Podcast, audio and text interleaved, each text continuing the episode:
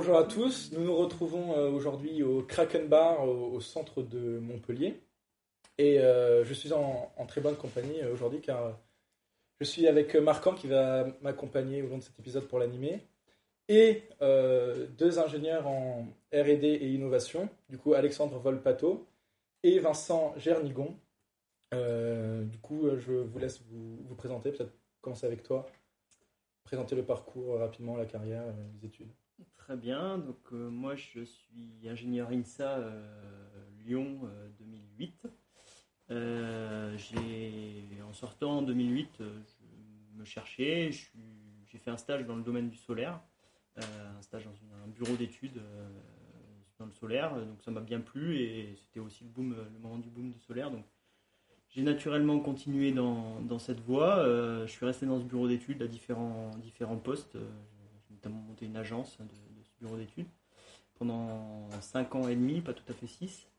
Et puis, ben, au bout de cette période-là, je suis- j'ai basculé dans une autre entreprise qui est également dans le solaire, pour laquelle je suis rentré pour, euh, afin de monter le bureau d'études, donc chose que j'avais déjà euh, faite par le, le passé. Et, euh, et de fil en aiguille, j'ai occupé différents postes, voilà, et, mais assez rapidement, j'ai pris en main ce qu'on appelle l'innovation dans la boîte. Et je pense qu'on en parlera, qu'on en parlera un peu C'est le cas. tout à l'heure. Vincent Gernigon, euh, pur produit de Toulouse, donc ingénieur NCA 7 et docteur euh, INSAIA. Euh, génie chimique et bioprocédés de formation et après j'ai cherché à toujours viser les petites structures, donc les PME et les startups. Euh, depuis mon stage, ma thèse et là sur mes deux premiers euh, emplois, je suis sur des startups sur du bioprocédé. On, va, on va tout de suite rentrer dans le, dans le vif du sujet. Euh, déjà, Vincent, pour commencer, est-ce que tu pourrais définir ce qu'est pour toi la, la RD La R&D, très bonne question. Euh, bah déjà, il y a recherche et développement. Déjà, dans recherche, tu as deux aspects. Tu as la recherche fondamentale, celle qu'on va essentiellement retrouver dans l'académique. Le privé en fait aussi, dans les très grands groupes. On va retrouver un peu de recherche fondamentale, mais pas à l'échelle des startups. Tu as la recherche appliquée. Là, c'est tu recherches, mais tu as un objectif clair tu as un besoin et tu essayes d'y répondre. Et après, tu as le. dé- Alors que le- ouais, le, le fondamental, c'est vraiment pour la gloire de trouver, tu, tu explores. Ouais. C'est vraiment. c'est le- Il n'y a, pas- il y a pas de notion de bénéfice. De... Enfin, c'est direct, quoi. Après, tu as le développement. Là, c'est. Tu as trouvé quelque chose et tu essayes de le concrétiser vers quelque chose de commercial. Et après, tu as le troisième terme d'innovation. Après, là, je... c'est peut-être plus une interprétation personnelle, mais pour moi, l'innovation, c'est l'ARD euh, vu par les commerciaux. C'est tu cherches à le transformer ton, ton idée en, en un business plan, en quelque chose. Mais voilà, tu vois à peu près l'espèce de spectre. Ouais. Et, et voilà, du très technique à, au plus appliqué, au plus. Ouais, du scientifique au technique jusqu'au commercial. T'es es d'accord avec ça Euh, alors, sur la partie recherche, oui, je pense qu'on. Enfin, c'est des grands classiques, recherche appliquée, recherche, euh, recherche fondamentale. Sur la partie innovation, effectivement, on est sur la fin de la recherche appliquée. Et quelque part, on essaie d'utiliser les briques de la recherche appliquée pour les amener à, à des choses euh, concrètes, à des business models et donc des, faire rentrer, disons, euh, quand on parle d'une technologie, dans d'autres technologies, dans un système. euh. Donc, on est sur l'aval de, vraiment de la, partie recherche. euh, et l'aval de, ce qui peut sortir de l'académique, effectivement, ce que, ce disait Vincent, c'est des choses qui sortent de l'académique et puis on ne sait pas ce qu'on va en faire, et puis quelques années plus tard, ça, en sortent des, innovations majeures, hein, disons. donc oui, je partage. Et vous jouez, vous jouez à tous les étages, c'est-à-dire vous faites toute, toute la partie recherche, toute la partie aussi un peu marketing, un peu plus commercial ou Alors, C'est euh, très structuré. donc. Alors, dans, je pense que ça dépend de, de- de quelle entreprise on parle et de quel poste on, on parle. Euh, Aujourd'hui, je travaille dans une entreprise qui s'appelle Apex Energy, donc dans le, dans le domaine du solaire photovoltaïque. Euh, on est à peu près 120 hein, donc, euh, sur Montpellier. Euh, on n'est pas fabricant. D'accord? Donc, déjà, ça veut dire qu'on ne fabrique pas de panneaux, on ne fabrique pas d'onduleurs, on ne fabrique pas de, de- de produits. En revanche, on va assembler tous ces, ces, toutes ces technologies pour en faire des centrales photovoltaïques qui vont produire euh, de l'électricité. Donc le produit fini, quelque part, pour nous, c'est l'électricité. D'accord? Donc nous, on est producteur, quelque part, d'énergie. Euh, donc l'idée, ça va être, euh, nous, on va pas faire de la recherche sur quelle est une nouvelle technologie de module photovoltaïque, quelle nouvelle technologie électronique qui va permettre d'améliorer les onduleurs. Ça, c'est pas, quelque part, c'est ailleurs dans la chaîne de valeur. En revanche, là où, où je travaille en particulier, et le service travaille, c'est sur effectivement essayer de tirer profit de ces différents éléments, euh, des nouveautés qui peuvent apparaître chez les uns chez les autres, de, de temps en temps essayer de stimuler aussi euh, le- les, fournisseurs pour, qu'ils, euh, pour essayer d'avoir des technologies qui sont plus performantes. Donc là, on est sur une forme d'innovation, comment dire, d'innovation continue. Voilà, on essaie d'améliorer la performance des, et puis de temps en temps, on a une innovation, qu'on appelle de rupture. Alors, à l'échelle du, solaire, ça, peut être euh, peu, de choses, mais à l'échelle, euh, on, a, tous en tête euh, quelques innovations de rupture. le- L'électricité en est une, donc on dit souvent que c'est pas en améliorant la bougie qu'on a inventé la- l'ampoule. Voilà, donc là on est sur une innovation de rupture. Bah, bah, bon, bah, voilà, de temps en temps il y a une innovation de rupture qui, arrive comme ça et qui change complètement hein, les applications, qui change complètement le marché. Et donc il faut essayer de travailler sur ces deux, deux- aspects euh, en parallèle, disons, essayer de faire évoluer les choses, suivre aussi le, ma- le- le- le marché. Donc il y a aussi, on se compare toujours à des confrères, à des concurrents. Et euh, donc il faut essayer d'essayer de rester sur la ligne de front, disons, cette, cette innovation pour être le plus performant possible pour que la- l'entreprise se se positionne de, de- de manière la plus pertinente possible. Ok, donc en quelques mots, euh, améliorer ce qui- ce qu'on sait déjà faire et ce qui existe déjà, à et à côté quand même euh, essayer de se préparer à ou se bien se positionner pour ce qui s'apprête à être nouveau, euh, donc et créer des nouveaux marchés peut-être plus compétitifs. plus Exactement, donc identifier, et surtout sur cette deuxième, ce deuxième aspect, c'est la, la problématique principale, c'est identifier. Déjà poser la question. Quand on pose la question de qu'est-ce qui ne va pas et qu'on arrive à, déjà, on a fait 50% du boulot. Une fois qu'on a identifié disons, les problématiques, à partir de là, on peut, on peut déjà travailler, enfin mettre un programme de travail en, place pour corriger, pour euh, trouver une solution à cette problématique. Et donc c'est identifier ces, problématiques, identifier éventuellement des technologies qui y répondent parce que dans tel autre euh, domaine d'activité, on a déjà eu ce même, euh, ce- ces mêmes problèmes. Et puis après, les déployer sur notre champ d'activité. Très bien. Donc vous mentionnez pas mal d'aspects différents dans ces deux souches qui sont la recherche et développement et l'innovation, qui ne sont pas forcément très distinctes. Euh, c'est quoi les qualités euh, qu'on attend d'un ingénieur euh, R&D et d'un ingénieur en innovation que- Quelles sont ouais, les qualités et les compétences qu'on a et qu'on doit avoir pour exercer ce métier-là? Donc la curiosité, je sais pas, quel, comment vous définiriez le profil d'un ingénieur dans cette souche Tu peux peut-être commencer. Euh, ouais, la curiosité. Enfin, le trois quarts du boulot, c'est de répondre à des questions, c'est de chercher des solutions. Le... Souvent, souvent mon, mon travail en tant que. Du coup, je travaille dans une toute petite structure, on est deux employés. Mon précédent taf, j'étais le seul employé en tant que responsable RD. Et le plus gros de mon travail, c'est on me pose une question qui vient de nulle part, qui vient de mes supérieurs, qui veulent euh, du chiffre. Et moi, je dois répondre est-ce que c'est faisable ou non? Et si oui, comment? Donc, il faut, chercher des réponses, il faut être curieux, il faut aussi avoir une, expertise, même si évidemment on, apprend à, apprendre, mais il faut, avoir une culture géoscientifique assez large pour déjà savoir si on va pas droit dans le mur directement ou pas. Et il faut, faut oui, une grande partie du boulot, c'est chercher, tout simplement. Je, suis, assez d'accord sur euh, l'aspect curiosité. Ça amène euh, l'aspect aussi euh, donc, cu- culture générale et donc ouverture d'esprit, disons, de manière à essayer de, balayer un large spec- spectre de possibilités. Ne pas sélectionner a priori. On sélectionne tous, on a tous des a priori, mais ne pas sélectionner a priori une seule voie et en tout cas ne pas, ne pas défavoriser des, possibilités par rapport à d'autres. Euh, la persévérance parce que des fois ben, on, rame, on rame, on rame, il se passe rien, il se passe rien, il se passe rien et puis bon bah faut pas lâcher le faut pas lâcher le morceau. Donc là-dessus, c'est vrai que les ingénieurs un peu généralistes sont, plutôt bien placés euh, parce que, enfin, de par leur formation en tout cas, et après les, la personnalité rentre en, en ligne de compte.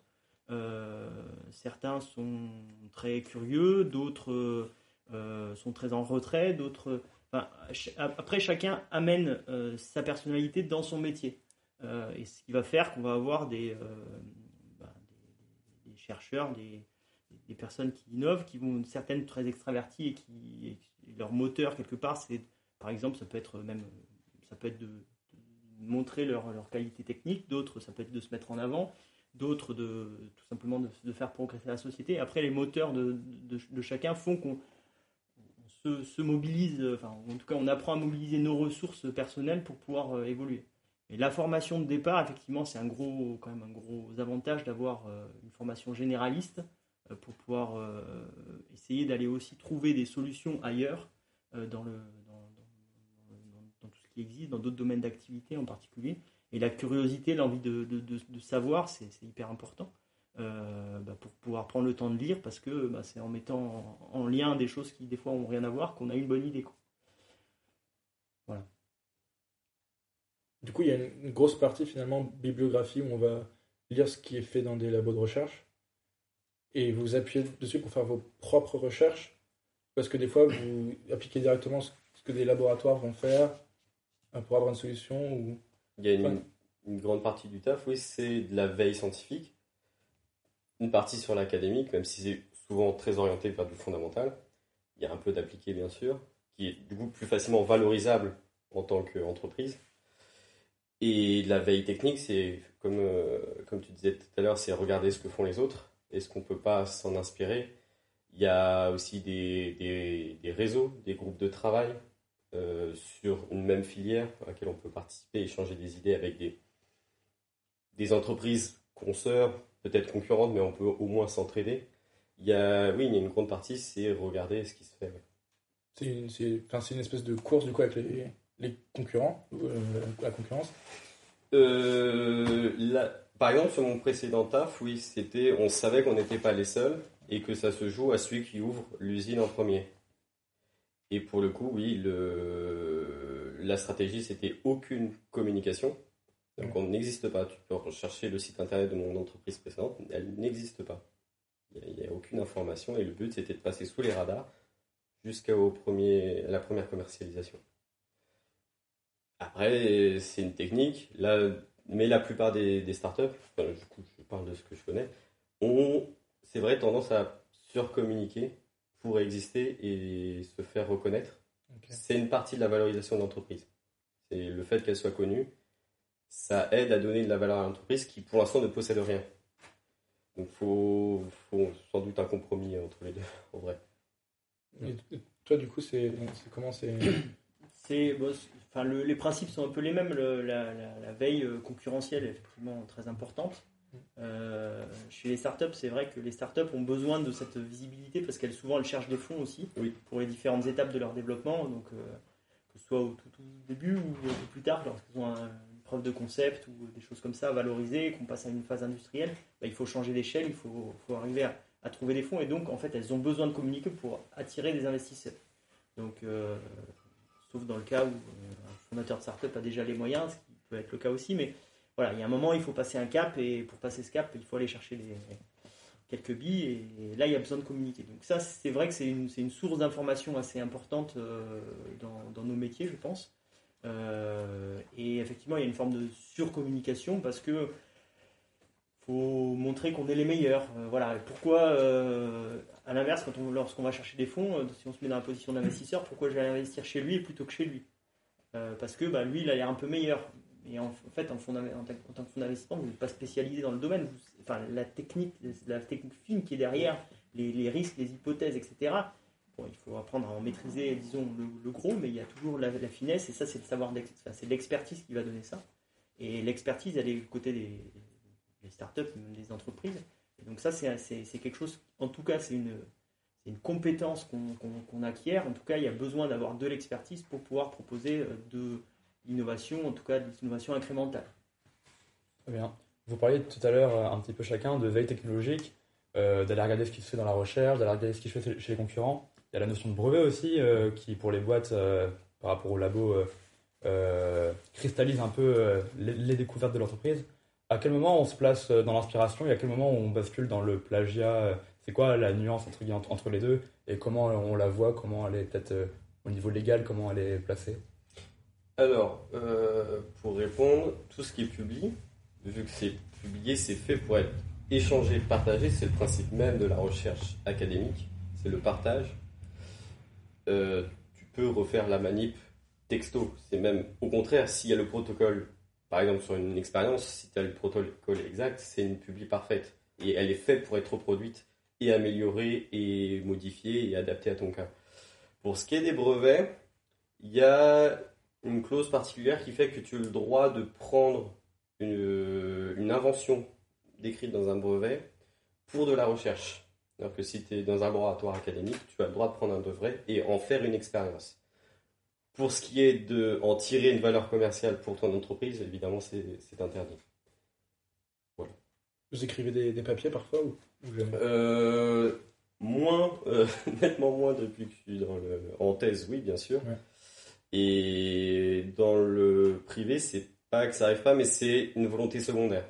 Parce que, effectivement, les startups vivent essentiellement des levées de fonds, du moins dans un premier temps. Et un des premier biais pour valoriser l'entreprise. Évidemment, il faut qu'elle soit, qu'elle ait une certaine notoriété. Il faut qu'elle vende du rêve. Euh, d'où cette petite propension à parfois surcommuniquer.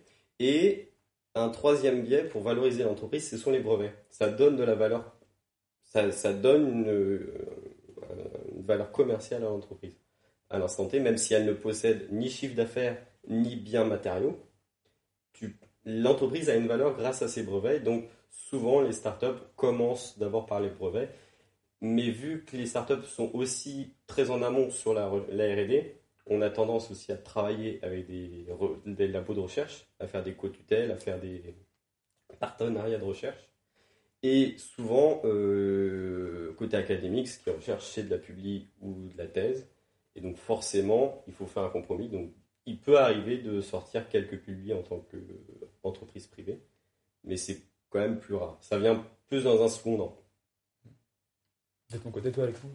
Alors euh, non, nous on publie pas, euh, publie pas ce qu'on trouve parce que, enfin, je suis dans un domaine qui est très très euh, mouvant et et le comment dire le l'angle de, de l'entreprise dans laquelle je suis n'est pas une entreprise de technologique. On ne va pas se vendre auprès d'un autre bout de la, fin, d'un autre chaînon de la filière. On est en, vraiment au bout de la filière. Donc on n'est pas, euh, on n'est pas dans une chaîne intermédiaire donc de, fabricants qui va, enfin, d'un produit semi-fini, disons, quel qu'il soit, euh, pour arriver à, voilà, on travaille vraiment sur la, partie aval. Donc il n'y a pas un besoin de, communiquer là-dessus. En revanche, euh, sur la partie brevet, aujourd'hui, ma vision des choses, c'est que c'est très mouvant. C'est-à-dire qu'il euh, y a des brevets effectivement qui permettent de, valoriser des, startups, comme tu, l'as dit. Euh, il y a une guerre aussi de brevets, euh, disons de brevets un peu plus conceptuels, disons sur certains. On en entend parler souvent avec les GAFAM notamment, qui déposent des, milliers, des millions de brevets sur tout et n'importe quoi pour pouvoir ensuite aussi, aussi valoriser les choses. et puis avec aussi le, comment dire, les, problèmes qu'il peut y avoir en termes de propriété intellectuelle avec certains, euh, euh, certains fabricants, euh, notamment en Chine en particulier, où bon, il y a eu toute une vague de, produits copiés. Enfin, ça a été moins le cas, j'ai l'impression, en tout cas en ce moment. Mais ça, a été, ça, a, été le cas il y a, une période, là, une dizaine d'années, disons. il y a beaucoup de produits qui étaient copiés, reproduits, et puis bon, changés un peu pour, pour contourner des brevets. Donc il y a cette, cette, capacité aussi qu'ont qu'ont développé certaines entreprises à euh, utiliser ce qui était publié même en tant que brevet pour pouvoir en faire quelque chose d'autre euh, et euh, contourner quelque part la, propriété intellectuelle. Donc aujourd'hui, c'est vrai qu'il y a toujours comment dire, une analyse un peu risque-bénéfice de publier un brevet quand on est dans une entreprise qui sont un peu installées et qui vivent plus de, de, de levée de fonds. Euh, donc pour euh, est-ce que je publie ce que je sais faire euh, et à ce moment-là ça peut être utile, ça peut être quelqu'un peut s'en inspirer. Dans un marché qui bouge énormément, c'est pas forcément pertinent voilà, de breveter les choses parce que bon il y aura toujours quelqu'un qui va réussir à, trouver à trouver à trouver une manière de contourner. Dans des marchés qui sont plutôt établis, par contre, lorsqu'il y a une innovation qui est réellement euh, soit une innovation un peu de rupture, soit enfin, un changement de paradigme, ça peut être l'occasion de changer de, justement de, de se positionner, de prendre une avance technologique et d'embêter un peu les concurrents. Ça va durer 3 à 5 ans le temps que les gens euh, arrivent à contourner le brevet, mais ça permettra de poser en tout cas une, une, une pierre et dire euh, on est là et, et prendre un, un coup d'avance. Parce que quand vous publiez un brevet, les autres, les autres boîtes, les autres entreprises, elles peuvent s'appuyer dessus pour euh, l'améliorer. Euh, Un, un brevet, c'est breveté, donc en fait la propriété intellectuelle de ce que tu as déposé t'appartient. Oui. Voilà, donc euh, tu, et tu, tu le brevettes à une échelle, donc ça peut être la France, ça peut être l'Europe, ça peut être le monde, ça peut être des- certains pays, donc ça il faut le. En tout cas, ça, ça coûte des sous aussi d'aller le, le, le- le breveter à droite à gauche. Et il y a des, comment dire des activités de- d'analyse de, de, de ce qui est de ce qui est breveté qui mène à ce que certains, euh, notamment certaines grandes entreprises, lorsqu'ils ont un brevet sur qui a réellement de la valeur, ils en déposent des dizaines autour pour de manière un peu flouter les choses. C'est lequel qui est important. Voilà, donc on noie un peu les concurrents derrière, euh, derrière un, espèce d'écran de fumée, disons. euh, bon, ça donne, ça donne le temps, un an, deux ans, le temps de comprendre un peu ce- le, quel est brevet important, de reproduire la manip et d'essayer de se dire bon, ok, il y a eu une avancée euh, qui a été faite, euh, qui a été faite là. Comment nous on fait pour pouvoir en bénéficier Soit on essaie de négocier commercialement pour pouvoir utiliser le brevet, ça peut être le cas aussi. Certaines entreprises monnaient un peu des, des royalties sur, sur des brevets. Soit on essaie de contourner, de trouver une technologie concurrente en améliorant un peu le, le- le système. Et tout ça, c'est aussi une, un métier, hein, c'est de la propriété intellectuelle. Donc il y a des, il y a des avocats, il y a des- en tout cas il y a des juristes là-dedans, euh, pour aider à déposer des brevets, pour aider à, à protéger des brevets et pour faire valoir derrière le brevet. Euh, euh, c'est régulièrement dans, beaucoup de domaines d'activité, il y a des procès pour euh, violation de brevet. Et bon, après, les uns gagnent, les autres perdent, mais voilà, en tout cas, il y a, on essaie d'opposer en tout cas deux technologies et une technologie vis-à-vis d'un brevet. voilà. Est-ce que ça a été copié ou des fois c'est un peu fin comme, comme analyse? Et du coup, il existe deux grandes stratégies. Ce qu'il faut savoir avec les brevets, c'est qu'à partir du moment où c'est posé, c'est rendu public. Donc effectivement, les grands groupes peuvent se permettre de poser des familles de brevets et de flouter les, pistes. C'est pas le cas de toutes les entreprises, ça coûte extrêmement cher un brevet. Et à partir du moment où c'est rendu public, c'est-à-dire que le, con- concurrent sait ce que vous faites, ce qui n'est pas forcément idéal. Soit il sait comment vous positionnez, il peut réagir, soit il sait d'imiter ou non. Et il y a une deuxième stratégie, c'est le secret. Ça, ça existe aussi. Il y a aussi des entreprises qui font de l'innovation, des, de la recherche de points, sans jamais la moindre communication. C'est extrêmement compliqué. Ça marche très bien, mais c'est extrêmement compliqué parce que, euh, notamment par exemple, il faut que les employés puissent rester. Si jamais l'employé se barre, change d'entreprise, sa propriété intellectuelle, sa connaissance scientifique se barre avec. Ce qui n'est pas idéal. Mais les, voilà, les deux stratégies existent et pour le coup, j'ai vu les deux. Euh, j'ai pas de... T'as peut-être dû signer une clause de Oui, confidentialité du coup. des- euh, par exemple, voilà, sur mon ancienne en- entreprise, j'ai signé une clause de non-confidentialité assez chargée, par exemple. Et, euh, et normalement, ce qui se fait, c'est par exemple de payer l'employé un peu au-dessus de la moyenne pour l'inciter à ne pas partir, par exemple. Il y a une échelle temporelle aussi sur les. Et voilà, alors, par exemple, sur une clause de non-confidentialité, c'est comme les brevets, tu as une zone géographique. Un secteur d'activité et une période. Et une compensation financière. Parce que par exemple, parfois, ça peut être très contraignant. Euh, par exemple, juste on t'interdit de faire ton propre métier euh, sur l'Europe pendant 5 ans. Donc, il faut qu'il y ait une compensation financière. Bon, évidemment, les entreprises s'arrangent toujours pour ne jamais te la donner, mais c'est notre histoire. Vous, vous souvent, vous parliez tout à l'heure de, de levée de fonds. Euh, vous, euh, vous allez, vous puiser où euh, les ressources financières? C'est l'État, c'est le privé? Vous pouvez demander à l'ANR même Alors, Encore une. Sur les, il y a plusieurs étapes en fait, tout simplement. En général, au stade vraiment du tout début de la startup, il y a énormément un taux d'échec énorme sur les, sur les startups. A 4 sur 5 qui, qui meurent. Il n'y a que l'État qui peut se permettre de financer à perte à ce point-là. Donc en général, sur le tout début de la startup, c'est un financement public. Genre c'est euh, un ou deux employés pendant deux ans, le temps de faire la preuve de concept. Après, une fois qu'il y a la preuve de concept, tu fais une vraie levée de fonds auprès de fonds d'investissement. Et là, en général, tu montes une petite équipe et tu essaies de concrétiser ta preuve de concept. Et là, en général, tu, voilà, tu montes 3, 4, 5 personnes pendant 2-3 ans, temps de concrétiser. Et là, c'est une vraie levée de fonds un peu plus conséquente. Et en général, il y a une troisième phase de levée de fonds. Et cette fois, c'est en général c'est des investissements purement privés. Parfois, il y a un peu de public. Mais, euh, Et sur cette troisième levée de fonds, qui est vraiment conséquente, en général, c'est par exemple mon fabriquer l'usine. Et là, on parle vraiment en millions. Et en général, il n'y a aucun investisseur qui va donner des millions sur quelque chose qui n'existe pas. Donc, il faut déjà que la startup ait généré un chiffre d'affaires, par exemple. Ce qui est assez difficile. En fait, cette période entre la deuxième et la troisième levée de fonds, ça s'appelle la vallée de la mort. C'est là où toutes les startups décèdent. Parce qu'en fait, on réussit à transformer une preuve de concept, c'est-à-dire une manip de laboratoire, en quelque chose de commercial et qui génère un chiffre d'affaires, en trois ans, c'est extrêmement difficile et c'est en général là où il y a le plus gros taux d'échec en termes d'innovation. Et, si jamais euh, ça marche, bah, du coup, euh, au bout de 5, en 5-10 ans, une startup a monté une entreprise, et en général sur ces 3-4 phases de levée de fonds. Après, l'histoire des startups, c'est pas, c'est aussi euh, caractéristique de la manière dont on, dont, on structure le, marché de la R&D, innovation, on l'appelle comme on, comme, comme on veut. Mais euh, les gens qui portent souvent des idées ne euh, sont pas forcément des gens qui savent les commercialiser. Oui. Donc il y a aussi une question de, compétences, de profil, disons, de, personnes, et des bons ingénieurs, des bons chercheurs qui vont un peu en aval de leur, idée, de leur, manip de labo pour pouvoir monter euh, une start-up et puis pour pouvoir derrière essayer de faire grossir un peu une équipe. Ce ne sont pas forcément les personnes qui ont les, en tout cas, les mêmes qualités qui vont pouvoir aller trouver un marché. Et euh, cette vallée de la mort, là, elle est, elle est là aussi parce que bah, il faut transformer l'entreprise avec des moyens contraints euh, et intégrer des compétences aussi qui ne sont pas forcément dans le scope de départ.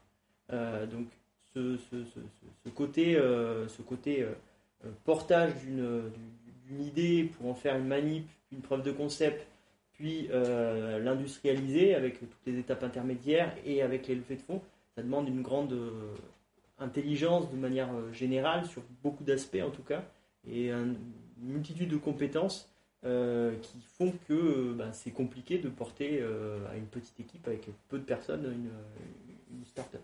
C'est ça, en fait, tout simplement, être ingénieur, être un bon scientifique, c'est pas le même métier que faire tourner une boîte. Même si c'est une boîte de 5 employés, ça n'est juste pas le même métier et c'est pas les mêmes compétences qui sont mises en jeu. Donc, typiquement, le format du jeune docteur qui a qui a trouvé une bonne idée pendant sa thèse et qui veut la concrétiser, bah, c'est pas si simple.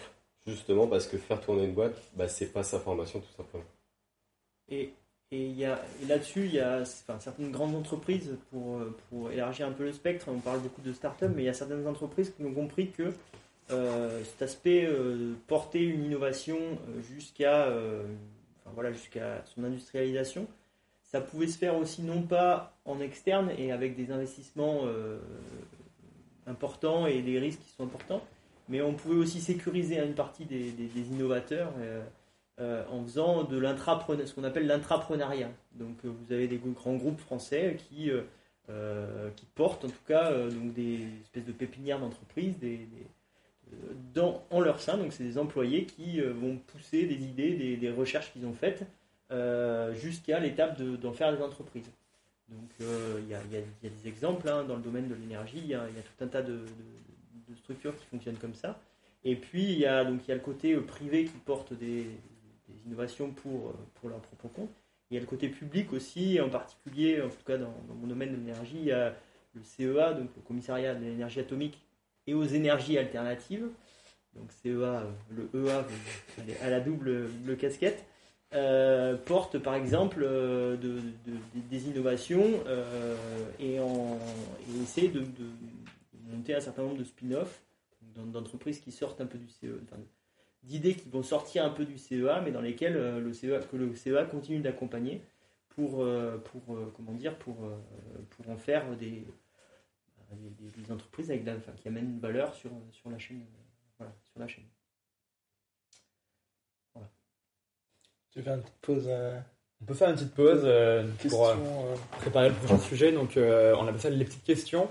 Donc, vous allez chacun poser une question à l'autre parmi celles qui sont euh, Oh. dans ce pyramide 15. C'est des questions plus légères pour euh, qu'on n'a pas l'idée d'incorporer euh, dans ces sujets un peu plus sérieux. Donc voilà, c'est une petite pause un peu légère. C'est pas rien de, de gênant ou euh, juste des, des questions euh, moins formelles, on va dire. Si tu veux commencer, euh, et lie à voix haute et la pause euh, à l'invité d'en face. Ça a l'air long. San Francisco ou Saint-Malo Plutôt Saint-Malo, ouais. je, suis- je suis pas, pas un grand voyageur, mais euh, donc euh, Saint-Malo c'est déjà loin d'ici. euh, je suis pas un grand voyageur, euh, voilà, c'est des choix, de, enfin, je pense c'est des choix de carrière aussi, des choix personnels. pour ma part, je suis Montpellierin et je suis après avoir fait un, un passage à Lyon, je- j'y suis revenu, donc ça me va- ça me va bien, donc voilà, plutôt. Et pour, pour des vacances. Ah, pour des vacances Plutôt aussi, mais euh, Ah, plutôt Saint-Malo que San Francisco en vacances pour, pour des. Ouais, non, San Francisco, ça serait sympa. Après, euh, non, en période Covid, ça, ça paraît compliqué Ah, quand même. hein, de- Il va falloir attendre un, an. Il va falloir attendre, ouais. Et, et toi, euh, San Francisco, Saint-Malo Oh bah un jour pourquoi pas, mais euh, à court terme, déjà aller à Saint-Malo, c'est c'est plus jouable. Alors. Oula. Pour ou contre le karaoké entre collègues Ah non, l'afterwork ouais, mais alors le karaoké, euh, Il y a une limite à pas dépasser dans la fin de- ouais, non, y dans l'amitié entre collègues. une dignité à Ouais. Une question On de parle de dignité, carrément. En ce qui me concerne, ouais, le, le karaoké sera pas une réussite. Et peut-être dans une petite structure, euh, vous êtes plus potes que collègues. euh. Bah, il faut. Tu peux pas te permettre d'avoir des mauvaises relations parce C'est que sinon, en fait, c'est le, c'est la mort de l'entreprise. hein. D'ailleurs, il y a beaucoup de d'entreprises. On retombe dans des sujets sérieux. Euh, d'entreprises qui coulent à cause d'une mauvaise entente entre les fondateurs. Ça représente un- une part vraiment non négligeable des, des entreprises, des décès de jeunes startups, par exemple. Et bon, voilà, je suis pas, je suis pas dans ce rôle-là, mais en tant que collègue, effectivement, en partir où tu as une équipe de 3, 4, 5, euh, si- s'il y en a un qui dit pas bonjour le matin, euh, ça, Ah, ça va être compliqué. Bon, pour l'instant, ça, ça n'est pas arrivé, mais. C'est oui, il faut, faut à tout prix préserver une. Parce que tu es quand même là pour, pour essayer d'amener un projet. Il y a un peu plus que du professionnel. Tu es, aussi là par conviction, par motivation. Euh, donc, tu t'es pas juste là pour euh, euh, faire ton 8h, 17h et, et avoir ton salaire. Tu es, là parce que ça te motive. Et donc, il faut, il faut que l'ambiance de travail euh, enfin, soit cohérente avec ju- pas juste un métro boulot dodo quoi. Donc effectivement on essaie de travailler un peu le cohésion de groupe. Et si le patron il arrive, il dit aujourd'hui c'est team building, petite euh, séance karaoké. Ah, c'est- Je, compliqué. avec, euh, Toi, Ah. À Apex, du coup, ouais, dans un groupe un peu plus gros. euh, Alors, euh, ouais, enfin, donc là, Apex Energy, en fait, c'est une filiale, de- ça, a, ça a été une filiale d'une grande entreprise du, du pétrole dans, dans le solaire, la filiale solaire. Et donc, les, les patrons qui ont repris donc en 2013 euh, ont cette culture de, de- du team building, quelque chose que je connaissais pas dans la précédente euh, entreprise. Et effectivement, euh, bon, au départ, on se dit que c'est un peu artificiel, que qu'il n'en sort pas forcément. Enfin, voilà, on, on veut faire des, des, collègues, des amis. En fait, c'est pas ça, c'est aussi des, des moments de partage ensemble. Et, et je trouve que c'est. bah, autant bon, le karaoké, c'est. un peu gros. ça, ça- ça risque d'être compliqué aussi. Il va falloir un peu que la soirée soit bien avancée. Mais, euh, mais euh, par contre, enfin, il en sort, ouais, je trouve que ça, au final, ça rapproche quand même les gens euh, dans l'ensemble. Après, c'est pas non plus une vérité ça absolue. fournit des conditions un peu plus agréables. Hmm. Sortir un peu du côté boulot, euh, avoir d'autres trucs à se dire et partager d'autres choses que. C'est ça. Ok. Ça C'est important, c'est important aussi pour le quotidien, pour euh, bah, des moments un peu qui sont dans une entreprise, il y a des moments qui sont faciles, il y a des moments qui sont plus durs. Quand on a aussi euh, des choses à te raconter en dehors du boulot, ça permet de passer les moments plus durs aussi euh, différemment. De façon un peu plus solide. Ouais, de se dire les choses aussi euh, avec euh, d'autres euh, d'autres méthodes. Et puis peut-être un peu sentimental. Ouais. On va repasser donc à une seconde partie de la discussion. Je te laisse Je amorcer. Euh, pourquoi pas amorcer le sujet de, la pression euh, déjà par rapport à la, concurrence, ensuite par rapport à, l'objectif. Est-ce qu'on vous donne un, objectif très euh, ancré? On dit je veux ça dans, dans un an et vous avez presque aucune liberté, il faut suivre à la lettre. euh, Ou est-ce que c'est un peu plus euh, je fais mes recherches et je, dis à mon, à mon patron ce, que je pourrais faire vis-à-vis de, vis-à-vis de ça?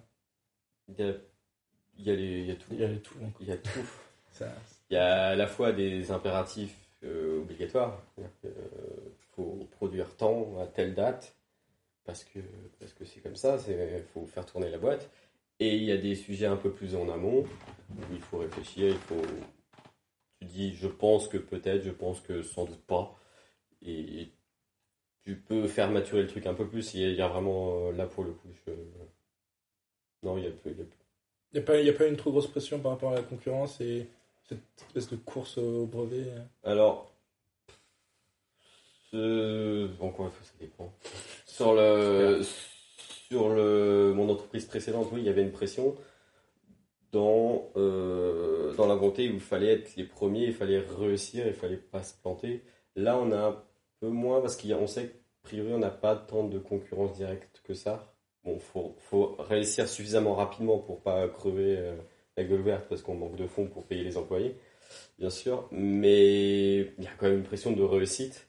Mais Elle peut prendre plusieurs formes suivant, euh, bah, souvent les, les types de manageriat et le type de relation qu'il y a avec les, les supérieurs. Ça, c'est vraiment, je pense, spécifique à chaque entreprise.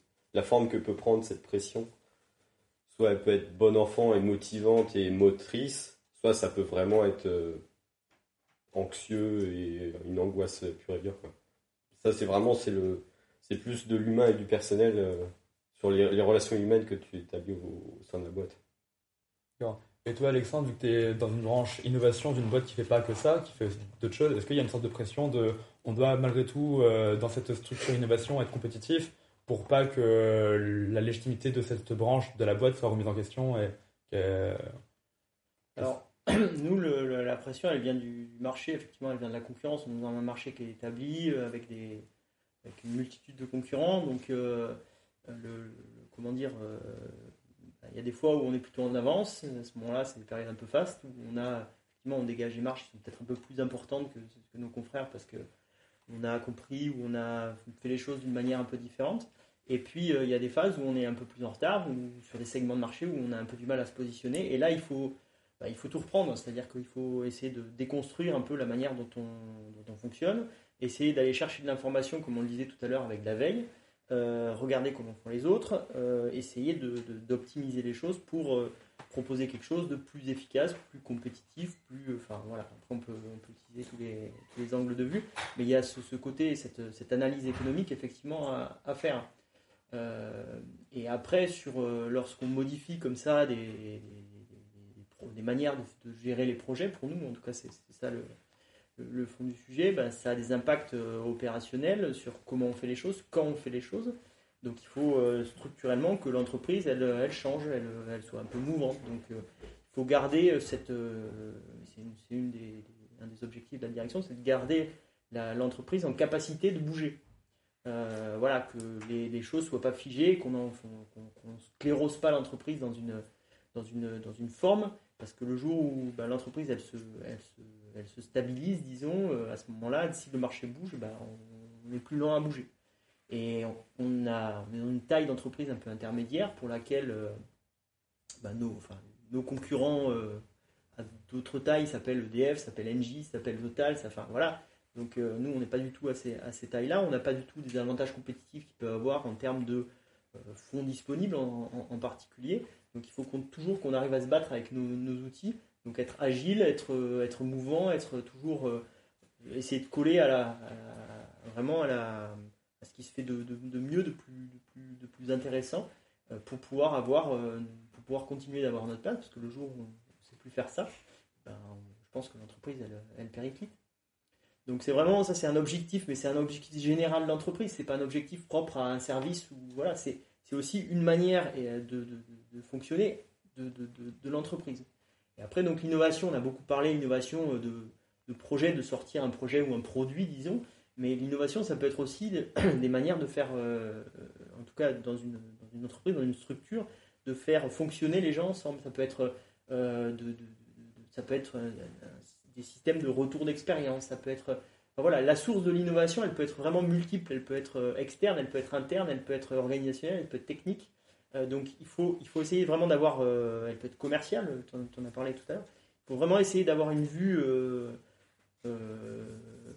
complète de- de l'environnement dans lequel on est pour pouvoir essayer de trouver toutes les, toutes les ficelles qu'on peut tirer et faire, essayer de faire en sorte que l'entreprise soit la plus, en tout cas, la plus compétitive possible et sur des un peu en avance. euh, voilà, ça peut être sur de la diversification aussi. On peut dire bon bah aujourd'hui on, tra- on travaille euh, en tout cas dans le solaire. Pourquoi demain on ferait pas n'importe quoi de, l'éolien? Voilà, est-ce qu'il y a de la synergie entre les deux? Qu'est-ce qu'est-ce que le solaire pourrait amener à l'éolien? Qu'est-ce que l'éolien pourrait amener au solaire? Bon, c'est peut-être pas le bon exemple l'éolien, mais il y a peut-être de- des passerelles comme ça à créer. Euh, voilà, et ça, si on le fait, est-ce qu'on le fait nous-mêmes? Est-ce qu'on va chercher des partenaires? Parce qu'on n'a pas parlé de partenariat, mais c'est aussi des choses qui sont, qui, sont, qui sont très intéressantes, qui peuvent être aussi très riches en termes de, comment dire, de, production intellectuelle. C'est de s'appuyer l'un sur l'autre et d'essayer de trouver quelque chose qui, qui fait qu'on va aller ensemble sur, sur, des, sur des projets. Ça, ça peut être une manière innovante, une manière novatrice de- de- de- de- de- d'aborder un sujet, un, un projet, de, de développer quelque chose. Donc euh, voilà, il faut. Et c'est en fait, pour revenir sur ta question tout à l'heure, là, c'est, je pense qu'il y a une, une volonté de re- remettre en cause de manière permanente euh, les, les choses, de, de jamais se dire on est arrivé et euh, bon, maintenant on s'assoit dans le canapé et puis c'est fini. Euh, non, ça marche pas ça. En fait, c'est toujours de dire non, en fait, une forme d'insatisfaction. Je pense que voilà, il faut y avoir une forme d'insatisfaction par rapport aux choses, de dire ouais, on est là, ouais, c'est bien, il faut savoir s'en satisfaire, mais mais il y a encore un peu mieux là. Donc d'essayer de gratter ces, ces quelques, ces quelques pourcentages qui font que on sera un peu plus performant justement. Du coup, quand vous avez un, vous avez une- un objectif, Mhm. et une fois que vous trouvez une solution, vous cherchez à toujours améliorer cette solution, à, Euh, Il faut, à chercher d'autres solutions, même totalement opposées. il faut faire vivre les choses, ouais. Il faut, il faut, il faut faire vivre les idées, il faut faire vivre les, les manières de faire. Euh, il faut aussi comprendre pourquoi telle chose a marché, pourquoi telle autre ne l'a pas fait. Donc, euh, c'est toujours être dans l'analyse aussi. Euh, dans l'analyse de ce qu'on fait, euh, ça on le fait et on le fait bien. Euh, ça on le fait et j'ai vu que- quelqu'un qui le faisait différemment et mieux peut-être. En tout cas, le différent, ça permet de, comparer. Euh, Il y a peut-être des choses qui sont bien chez lui, des choses qui sont bien chez nous, le, rendu est à peu près le même. Comment on fait pour euh, essayer de mettre en, commun les, différentes, les différents atouts? Donc oui, il y, a, y a le fait de porter une idée, il y a le fait de porter une idée aussi de manière concrète. Nous, on est très appliqué, on est très aval, vraiment au bout de la chaîne. Donc euh, les idées très conceptuelles qui vont donner lieu à de la théorie, etc. On va les regarder, mais disons qu'on va pas y passer énormément de, temps. Il faut qu'il y ait un débouché derrière. Il faut qu'est-ce qu'on va en faire? Donc il faut qu'on arrive presque à tirer déjà un trait entre euh, l'état où on en est et l'état où on veut arriver et pouvoir se dire bon bah voilà telle idée ça va nous permettre d'attaquer tel nouveau marché sur lequel on n'était pas et, euh, de- et comment on fait pour arriver enfin voilà on va mettre les quelques étapes clés et pour revenir à ta question sur, euh, sur la pression du, du- résultat sur l'innovation la R&D il n'y a pas d'attendu c'est-à-dire on peut pas dire euh, euh, je sais pas moi euh, si, tu, fais du vélo, tu vas à 20 km/h, je te dis, euh, il faut aller à 100 km/h. Bon bah voilà, d'accord, comment je fais? Bah, Je mets un moteur à un moment, enfin tu vois. Donc là, tu vas essayer de réagir et tu vas, on, va mettre les, les idées. Quand euh, tu, tu, tu, tu sais pas jusqu'où tu peux aller, en fait, quand tu sais pas si c'est 30, 40, 50, 60, euh, ben en fait, tu, peux pas dire, tu peux pas mettre un, seuil. Donc en fait, ce que, ce que, en tout cas la manière dont ça se passe dans, mon entreprise, c'est que j'amène des idées euh, qui sont challengées. Voilà, mon patron me dit ça c'est bien, ça c'est pas bien, ça euh, on, y repensera plus tard. Voilà, mais ça on le sélectionne. Donc et cette idée-là, bon bah comment on la met en comment on la met en œuvre? Donc après on met en place un plan d'action Et après, ce plan d'action, on essaie de le suivre, de le dérouler pour faire en sorte que, au bout de. Donc, un plan d'action, c'est un projet, c'est la gestion de projet, donc c'est du temps, des moyens. Euh, euh, voilà, donc on essaie de, dérouler ce, plan d'action pour avoir des résultats à la fin qui sont ceux euh, escomptés ou pas. voilà. Et quand on a un plan d'action comme ça, est-ce qu'on est qu'on y va à fond, on se donne tous les moyens pour réussir, ou est-ce qu'on reste quand même un peu sur cette remise en question en mode, alors peut-être une nouvelle solution, on va arrêter au milieu alors, nous, on est sur des. Encore une fois, on est très aval. Donc, on voit un peu ce, vers quoi on, en traverse, en tout cas, ce, vers quoi on doit arriver. Euh, on n'est pas dans le brouillard, dans la recherche un peu fondamentale où on ne sait pas ce qu'on doit trouver. Nous, on, aperçoit un peu où on doit arriver, donc on, on, on se dit bon, bah, il faut qu'on arrive là-bas. L'idée, c'est ce qu'on a choisi pour y arriver, c'est on prend tel chemin. Mhm. Euh, et donc, euh, tout simplement, en fait, qu'on va, on va dérouler le plan d'action. On va aller jusqu'au bout. Euh, une fois qu'on est au bout, bon, ben, on a fait les choses, ça a été bien, ça n'a pas été bien, on fait un retour d'expérience. On se dit, ben, au final, non, on aurait dû faire différemment et la prochaine fois, on fera mieux. L'avantage qu'on a, c'est qu'on travaille sur beaucoup de projets, donc ça nous permet de, faire de l'amélioration continue très, très, très facilement. Et donc, une fois qu'on a tiré ce premier projet, on en fait un deuxième, troisième, quatrième, cinquième. Puis après, on fait en sorte de faire un vrai retour d'expérience en disant, bon, c'est comme ça qu'il faut le faire là, maintenant, ben, moi, mon rôle, il est un peu fini. C'est plutôt, après, je passe les, manières de faire, les outils, etc., au bureau d'études, qui va lui traiter le, travail en, en, quantité et en mode industriel plutôt. Euh, voilà, qui va arriver à, stabiliser un peu ce qu'on a, a mis sur le papier. Euh, en sachant que, ben voilà, moi j'aurais vu 4-5 euh, situations, ben, le bureau d'études, ils vont être confrontés à, à, plein de situations très très diverses et à ce moment-là, bah, il faudra adapter aussi les manières de faire qu'on a défrichées un peu euh, pour en faire des choses qui soient industrialisées et qui tournent, euh, disons, qui soient bien huilées. Hmm. Toi, c'est la même méthode de travailler ou pas du, pas du tout? Ah, Une fois que tu as rempli l'objectif. Euh, Je suis beaucoup plus en, amont et le travail n'est jamais, n'est jamais fini. mes tâches évoluent au quotidien et le but c'est de faire. Et quand on a fini les tâches, il faut la suivante. Effectivement, je ne suis pas encore dans le, dans au niveau où ça tourne et on cherche à optimiser, à améliorer, à comprendre et à, jouer sur les potards pour que ça soit optimal, à, améliorer continue, chercher de nouvelles solutions. Là, c'est vraiment c'est réaliser, c'est concrétiser euh, quelque chose qui n'existe pas encore. Euh, donc ça, la question se pose pas comme Et une fois que tu as trouvé du coup la, la façon pour euh, concrétiser, pour réaliser ce que, ton objectif, ce que tu veux faire, c'est fini ou? Bah c'est qu'il y a encore il y a toujours un truc à faire. à partir du moment où l'usine n'est pas construite, il y a toujours quelque chose à, à, faire. Tu fais étape par étape. Le plus simple c'est la marche en avant. Moi par exemple là en ce moment je transforme des algues en plastique. Mhm. D'abord il y a savoir faire pousser les algues. Après il y a savoir transformer les algues, et après il y a savoir fabriquer le plastique. Donc déjà, voilà, d'abord tu fais pousser les algues, après tu apprends à la transformer, etc. Et tu essayes évidemment de mener les tâches en parallèle. Et au fur et à mesure, le, ça avance. Du coup, il y a, pas de, en il n'y a pas de fin de... Toujours... Euh, bah, la fin, c'est euh, c'est la réalisation de... C'est avoir une production qui tourne en continu enfin un procédé continu qui tourne et qui est commercial. Pour l'instant, on est sur la phase de construction et il y a pléthore de tâches dans tous les sens qui, arrivent le but c'est de réussir à tout mener en parallèle. Souvent, pour réaliser quelque chose, tu as besoin de la donnée d'une autre et inversement. Et le but c'est de réussir à, acquérir les, les connaissances euh, à peu près façon synchro pour pouvoir avancer sans être trop boiteux en quelques mots, du coup, euh, toi, tu encore dans. On a un cahier des charges, on essaie de le remplir.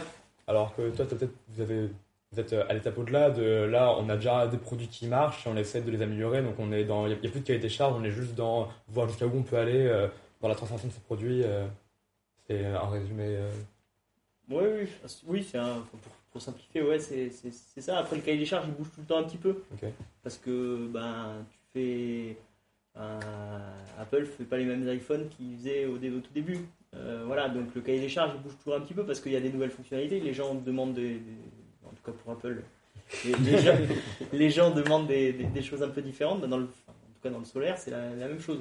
Au départ, on avait certaines contraintes. Maintenant, on essaie de faire euh, des contraintes. Enfin, on a des contraintes différentes. Des contraintes de qualité qui sont plus élevées, par exemple, euh, que ce qu'on faisait au départ, euh, sur les terrains d'implantation, sur euh, l'aspect environnemental des choses, sur un bilan carbone sur les modules, sur tout un tas de. Enfin, on a une montée aussi en compétences de, la filière. Donc, on se regarde dans une glace et on se dit, bah, ok, euh, ça ressemble à un panneau solaire, mais il est moche. Donc, euh, on essaie de, l'améliorer. Voilà, donc, oui, enfin, le, principe c'est ça, le cahier des charges, on, le déroule. Par contre, euh, oui, on est dans l'amélioration continue, euh, mais il y a des nouvelles manières de faire, des nouvelles manières de commercialiser l'électricité. Euh, Aujourd'hui, euh, l'autoconsommation, par exemple, donc le fait de consommer l'électricité directement de son toit dans sa maison, ça fait qu'on n'est plus simplement producteur d'électricité, on va aussi s'intéresser à qu'est-ce que consomme le, consommateur. Donc, euh, en fait, antérieurement, on produisait l'électricité et puis un électron est un électron. Là, un électron n'a plus la même valeur. Parce qu'un électron qui soit consommé à un moment où l'électricité coûte cher, eh ben, c'est un électron qui a, du, qui a du poids, et un électron qui est consommé à un moment où l'électricité vaut- vaut peu cher, ben, ça n'a pas le même poids. Et donc là, il faut essayer de réfléchir. Ok, qu'est-ce que ça, qu'est-ce que ça impacte sur mes centrales? Ben, les, les prix chers d'électricité, c'est le matin, le soir. Donc il faut que j'essaie de capter le, le- le soleil du matin et le soleil du soir. Donc en fait, mes centrales qui étaient au sud, parce que, parce que en fait, c'est là que j'ai le plus euh, d'ensoleillement, disons, en moyenne annuelle, mais en réalité, il faut que je les incline, que je fasse du est-ouest. Parce que euh, je vais essayer de capter des, heures euh, du matin et de soir. Voilà, donc en fait, oui, l'objet reste le même, ça reste un panneau, ça reste euh, une centrale photovoltaïque et le fonctionnement ne, change pas. Par contre, les contraintes, elles changent, le cahier des charges, quelque part, il évolue.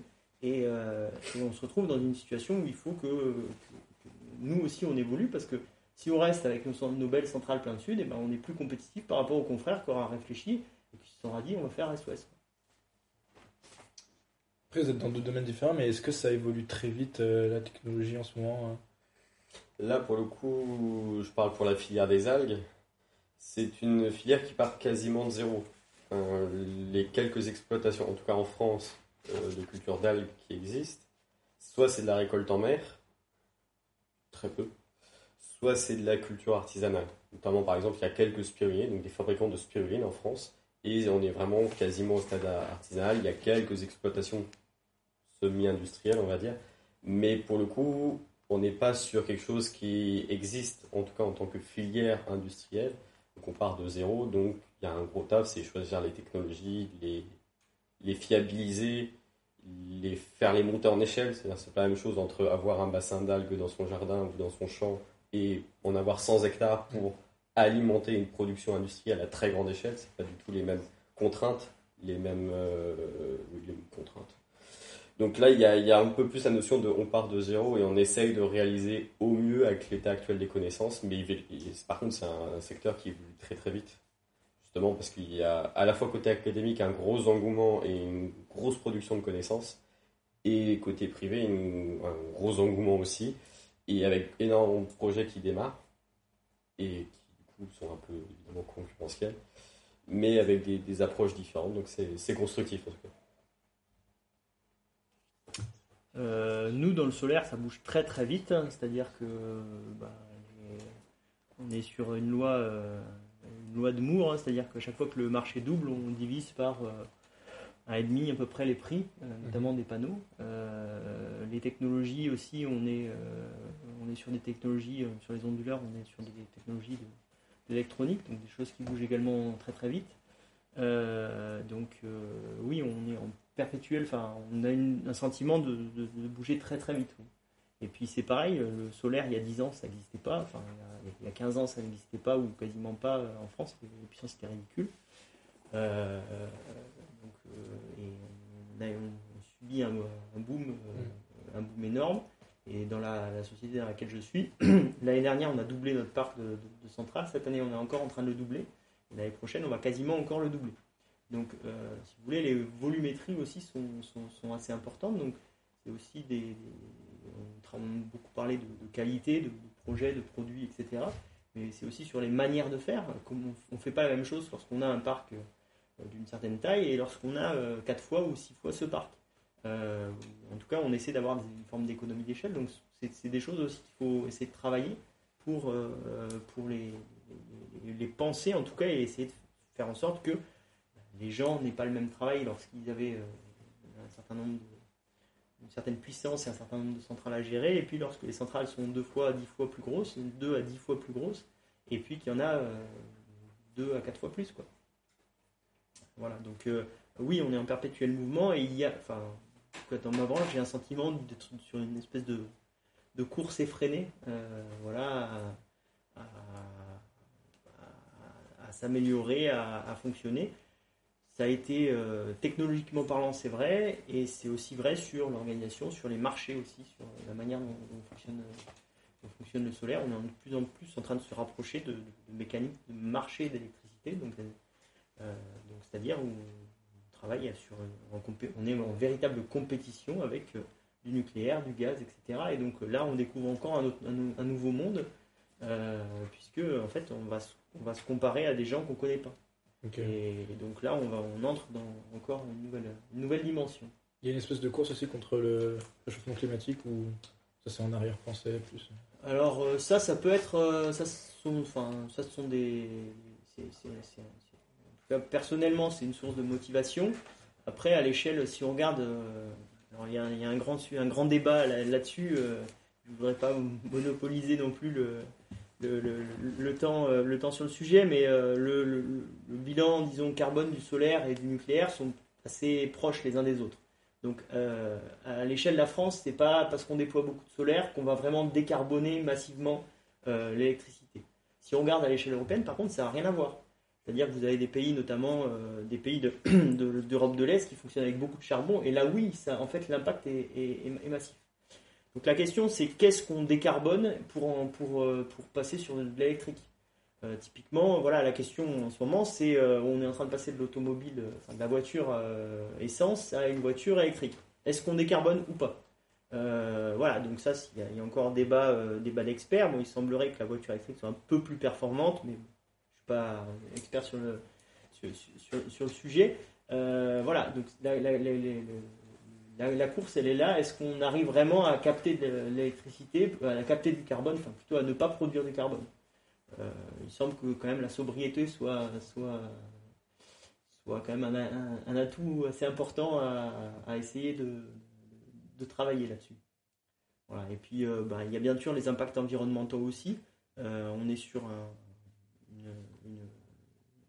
sur un, mécanisme productiviste. Hein le, solaire, on consomme des, panneaux photovoltaïques, comment dire, de, des, onduleurs également. Donc, euh, il y a, on consomme des matériaux, donc en particulier le, silicium.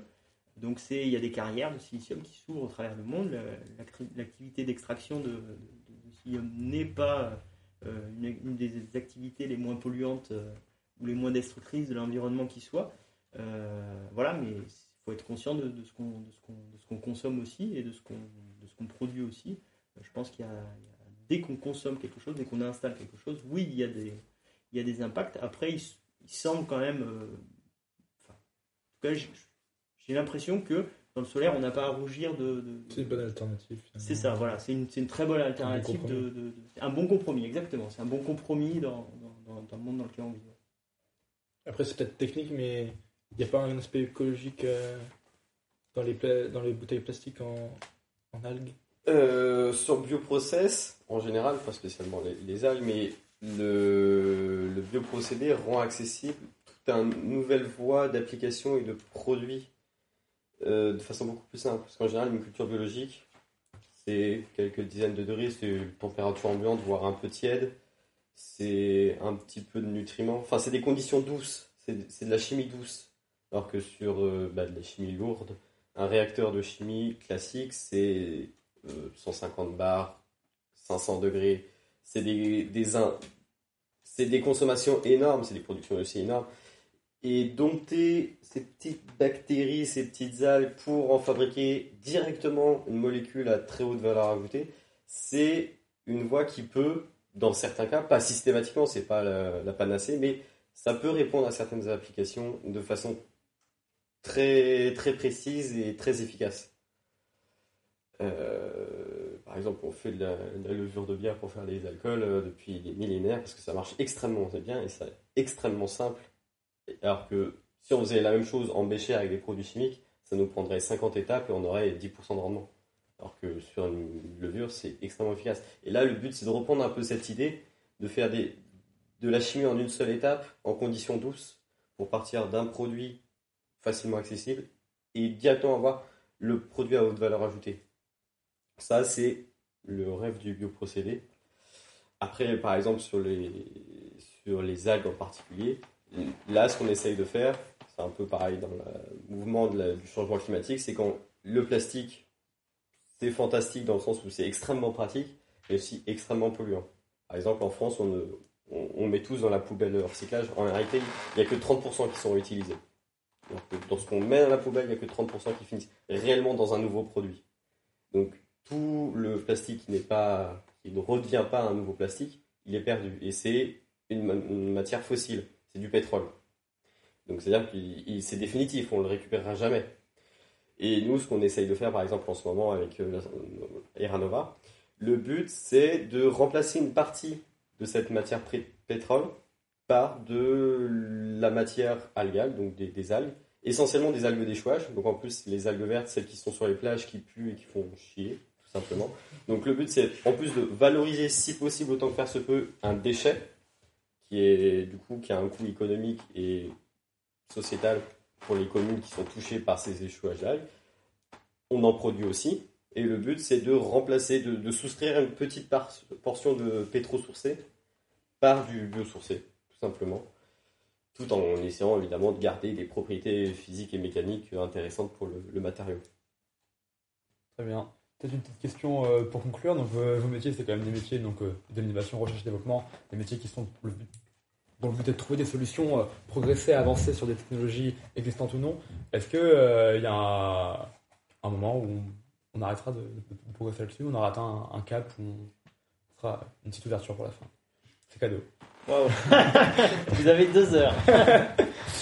Euh, j'ai pas l'impression, j'ai l'impression que c'est propre de, de l'humain d'avoir envie de faire différemment, mieux, autrement.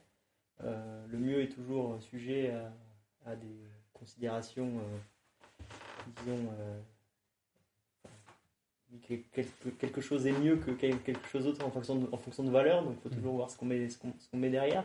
Mais en tout cas, on veut toujours faire autrement et voir s'il est possible de faire autrement. Donc, euh, non, j'ai pas l'impression. J'ai l'impression que c'est des, dans tous les cas, c'est des, métiers d'avenir. C'est des métiers, euh, c'est des métiers qui permettent à une entreprise de voir l'avenir. Donc, c'est des métiers euh, qui sont importants à l'échelle d'une entreprise, quelle que soit sa taille. Voilà, et c'est des métiers qui sont plutôt euh, valorisants dans le sens où on ne travaille pas sur, sur, sur des manières de faire du passé, on essaie de, se projeter. Donc euh, on n'est pas, enfin, comment dire, on n'est pas à la remorque d'une entreprise, on est plutôt dans la locomotive. Quoi. Euh, voilà, donc ça c'est- très important. Et euh, la, la- la particularité, en tout cas, enfin, dans, dans l'entreprise où je travaille- j'ai deux casquettes qui sont, d'une part, gérer l'exploitation, donc le service qu'on appelle le service performance et l'innovation. Et je trouve que c'est très important d'avoir ce bouclage, disons, de, de, de, de- de regarder ce qui s'est fait pour pouvoir essayer de projeter sur ce qu'on va faire.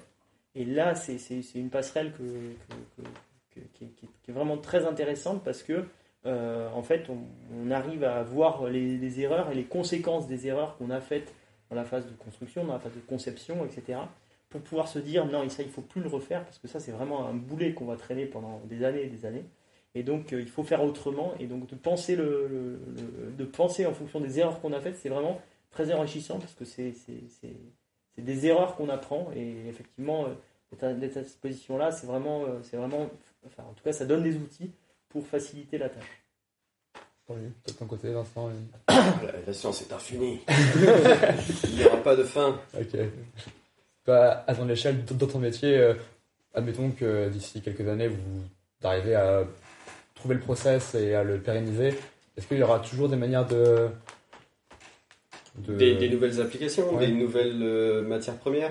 Des, euh, là, par exemple, on travaille sur l'algue verte, celle qu'on trouve en France, notamment euh, en Bretagne, ou ici, en Camargue, c'est plus les- dans, les, dans les étangs.